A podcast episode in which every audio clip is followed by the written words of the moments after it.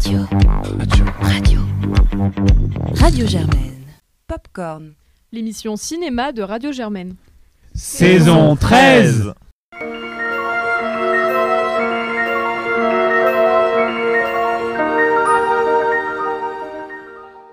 Bonjour à tous, c'est Claire et je vous retrouve pour vous présenter le deuxième carnet canois du 75e Festival de Cannes.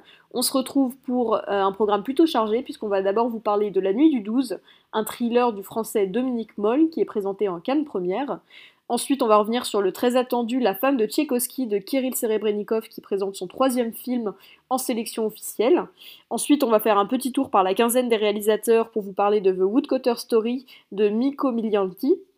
Euh, ensuite, on va vous parler du film qui était présenté en séance de minuit Hunt de Lee Jung-jae, qui donc euh, avait euh, été un acteur de Squid Game et qui fait ses débuts en tant que réalisateur.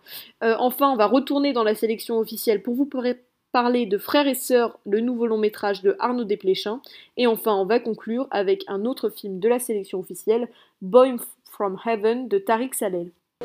Bonjour, c'est Claire et je sors euh, d'une séance de Cannes Première, donc euh, d'une sélection officielle, euh, et plus précisément du film La Nuit du 12 de Dominique Moll, qui avait fait notamment euh, Harry, un ami qui veut vous du bien. Euh, et donc là, il revient pour euh, raconter l'histoire d'un commissariat et plus précisément d'une enquête.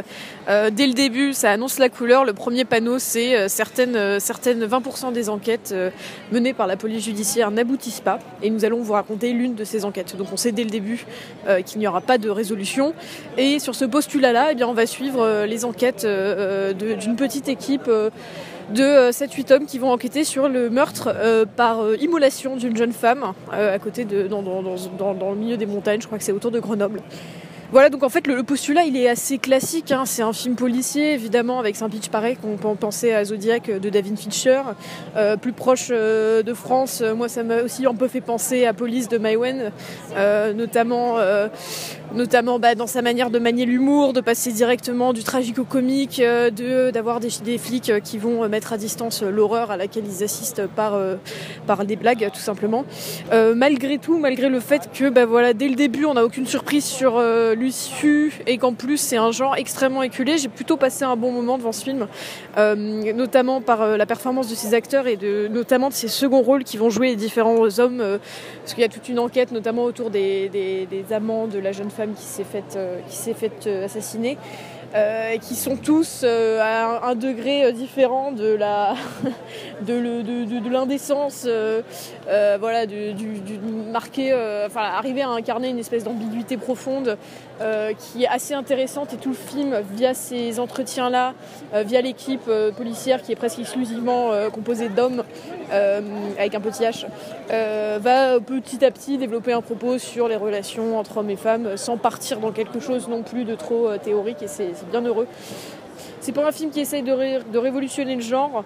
Euh, malgré tout, déjà dans le cinéma français, je trouve que bah, c'est pas si représenté que ça, enfin en tout cas moins qu'ailleurs. Euh, et, euh, et, notamment pour la performance de ces acteurs et l'espèce de mélancolie profonde qui s'en dégage, je trouve que ça reste un, beau film. Donc que je vous conseillerais du coup d'aller voir en salle, qui s'appelle donc La Nuit du 12 de Dominique Moll. Salut, c'est Claire, je suis avec Valentine et on va vous parler du nouveau film de Kirill Serebrennikov qui revient une troisième fois pour Cannes en sélection officielle avec La femme de Tchaïkovski. Donc euh, du coup le titre est assez euh, évident, hein, ça raconte l'histoire de la femme de Tchaïkovski. Voilà, Valentine, qu'est-ce que t'en as pensé? Moi, c'est un film que j'ai adoré. J'ai trouvé que la mise en scène était vraiment exceptionnelle du début à la fin. C'est millimétré, c'est euh, un ballet de comédiens avec une caméra qui, on a l'impression qu'il a fait des, c'est même plus des marquages dans l'air, c'est des marquages. Euh, c'est incroyable, vraiment. Je, la mise en scène est incroyable. Il y a une, euh, actrice que j'ai découverte qui joue le rôle principal, donc le rôle de la femme de Tchaïkovski, qui, euh, fait une performance également remarquable et qui porte vraiment le film. donc moi j'ai trouvé que déjà visuellement il se tenait et ça m'a suffi pour pas m'ennuyer. En plus de ça j'ai trouvé que c'était un film intelligent, subtil, hyper russe, donc hyper cool dans son sa manière d'être comique à certains moments, sa manière d'être hyper dans de verser dans le pathétique tout en étant euh, assez sublime. Et, euh, euh, et, voilà, moi c'est un film que j'ai vraiment aimé. J'ai trouvé qu'il y avait une. On, est, on passe à côté de, soirées on a super envie d'aller. On ne va pas. Euh, non, voilà, allez voir ce nouveau film. Et si vous avez trouvé les, les derniers films de Serebrennikov, notamment La pièce de Petrov, un peu obscur, et euh, enfin moi j'avais trouvé que voilà formellement c'était également très maîtrisé, mais que le scénario manquait de d'unité. euh, et bah vous allez aimer euh, la femme de Tchaïkovsky parce qu'on retrouve les qualités de, de Serebrennikov avec un scénario. Ouais, moi je vais être d'accord avec ce que t'as dit. Putain, c'est, c'est le vacarme. Je, je vais pas revenir sur ce que t'as dit, mais effectivement, il est, c'est, ce qui s'est. Là, c'est un, c'est un réalisateur qui a réussi à se créer une patte assez identifiable, alors que c'est que son troisième film, euh, avec ses caméras flottantes. C'est, un directeur de théâtre et de ballet notamment, et ça se voit en fait que ses comédiens, il les dirige dans l'espace, et que sa caméra va être dirigée également, est un membre à part entière du ballet qui va tournoyer autour de ses personnages dans des scènes de, plans séquences qui sont vraiment, euh, vraiment très très intéressantes. Euh, moi, j'ai peut-être plus une réserve qui est juste purement euh, liée au fait que en fait, les thématiques abordées par ce film ne touchent pas spécialement. Euh, et qui fait que probablement, m'a, ça, m'a, ça m'a probablement un peu empêché de vivre pleinement ce qui était proposé. Mais malgré tout, je trouve que c'est un film exceptionnel. Effectivement, je mettrais mon billet sur l'actrice principale en tant que pour la palme de l'interprétation féminine. Euh, parce que voilà, ils sont, ils sont exceptionnels. Le, la- l'acteur qui joue, euh, qui joue Tchaïkovski a un charisme absolument euh, mo- monumental. euh, qui- Mais, un- le charisme monumental de jouer un personnage qui finalement en a très peu. Enfin, c'est ça qui est. Oui, et qui, qui en même temps est très humain en fait. C'est-à-dire Ouais, que les, ses premières interprétations, c'est vraiment un mec qui est là, qui fait des blagues, qui en même temps une espèce de détachement. Enfin, c'est c'est pas pontifiant dans la manière de représenter le personnage. Et ça, c'est ça, c'est pour le coup, c'est hyper intéressant. Donc euh, voilà, et puis on sent que c'est pour euh, Serebrennikov euh, évidemment un sujet hyper personnel parce que voilà, lui-même a lui-même adapté de l'opéra, etc. Donc euh, donc euh, donc euh, franchement, non, c'est plutôt une réussite pour nous et même pour les retours qu'on a entendus en général. Donc on a hâte de voir ce que ça va donner sur la remise des prix. Et puis évidemment, on vous encourage à aller le voir une fois qu'il sortira en salle. À nouveau, c'est Victoire, et cette fois-ci pour The Woodcutter Story, un film présenté à la Semaine de la Critique à Cannes. C'est un long métrage réalisé par le Finlandais Mikko Miliati, j'espère que je le prononce bien, euh, qui est une sorte de fable où l'humour, où l'humour est aussi noir que le décor y est blanc. Comme dans After Hours, une succession de mésaventures atteignent le héros, Pépé, qui lui ne semble pas tant euh, perturbé par celle-ci. Que ce soit l'adultère de sa femme, le suicide de son meilleur ami, le fait que sa maison brûle et j'en passe, euh, aucun de ces événements ne semble atteindre Pépé et il garde sa sérénité naturelle. Pour lui, il semblerait que le verre soit toujours à moitié plein. C'est une fable très drôle, absurde, absurde par moments, mais qui fait réfléchir. Les images sont sublimes, on a presque envie de partir vivre en Finlande malgré la peinture assez sombre qui est faite du pays. Miliati dose parfaitement son film en humour et en gravité. Parfois d'ailleurs on ne sait pas vraiment si on doit rire ou pleurer, ce qui peut être perturbant, mais euh, ça a le mérite d'être à la fois un film social, philosophique et humoristique, complètement loufoque. On ne comprend pas toujours où le réalisateur veut nous mener, mais personnellement ça ne m'a pas dérangé et le fait de ne pas comprendre, au contraire, euh, m'a fait prendre conscience qu'il s'agissait avant tout de nous amener à à trouver des réponses aux questions que pose cette histoire. Du coup, je me permets de le recommander parce que j'ai passé vraiment un très bon moment. Bonjour à tous, euh, c'est Claire et je sors de Hunt de Ling Dong-jae qui était en euh, qui était en séance de minuit donc euh, dans la sélection officielle du Festival de Cannes. Il s'agit d'un thriller coréen qui nous raconte l'histoire donc dans un contexte de guerre entre bah, la Corée du Nord et la Corée du Sud et plus largement de guerre froide.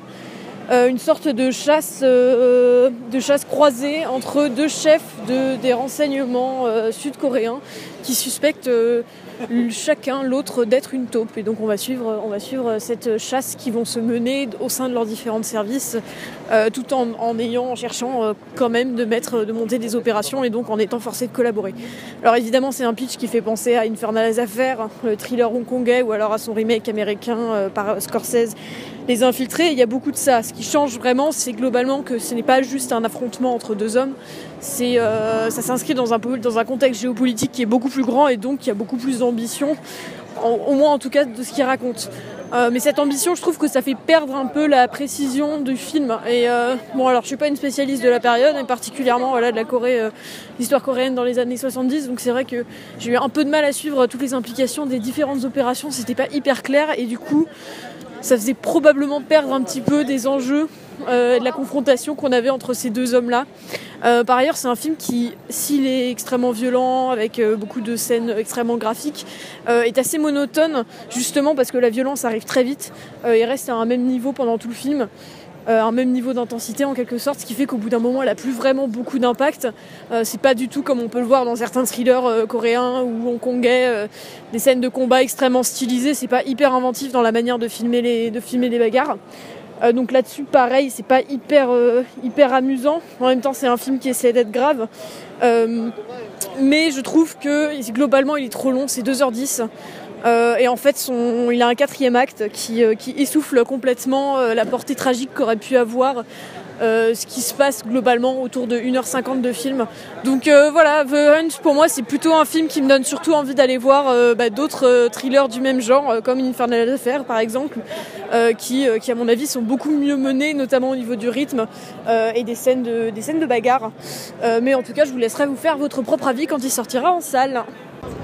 Et hello les amis, donc on sort avec, avec Valentine et Naomi de, de Frères et Sœurs de Arnaud Dé- le nouveau film de Arnaud Desplechin, et donc avec euh, Marion Cotillard et Melville Poupeau, qui il faut le dire est très BG dans ce film, qui jouent évidemment euh, les titulaires Frères et Sœurs, euh, qui donc s'affrontent au cours de deux heures parce que...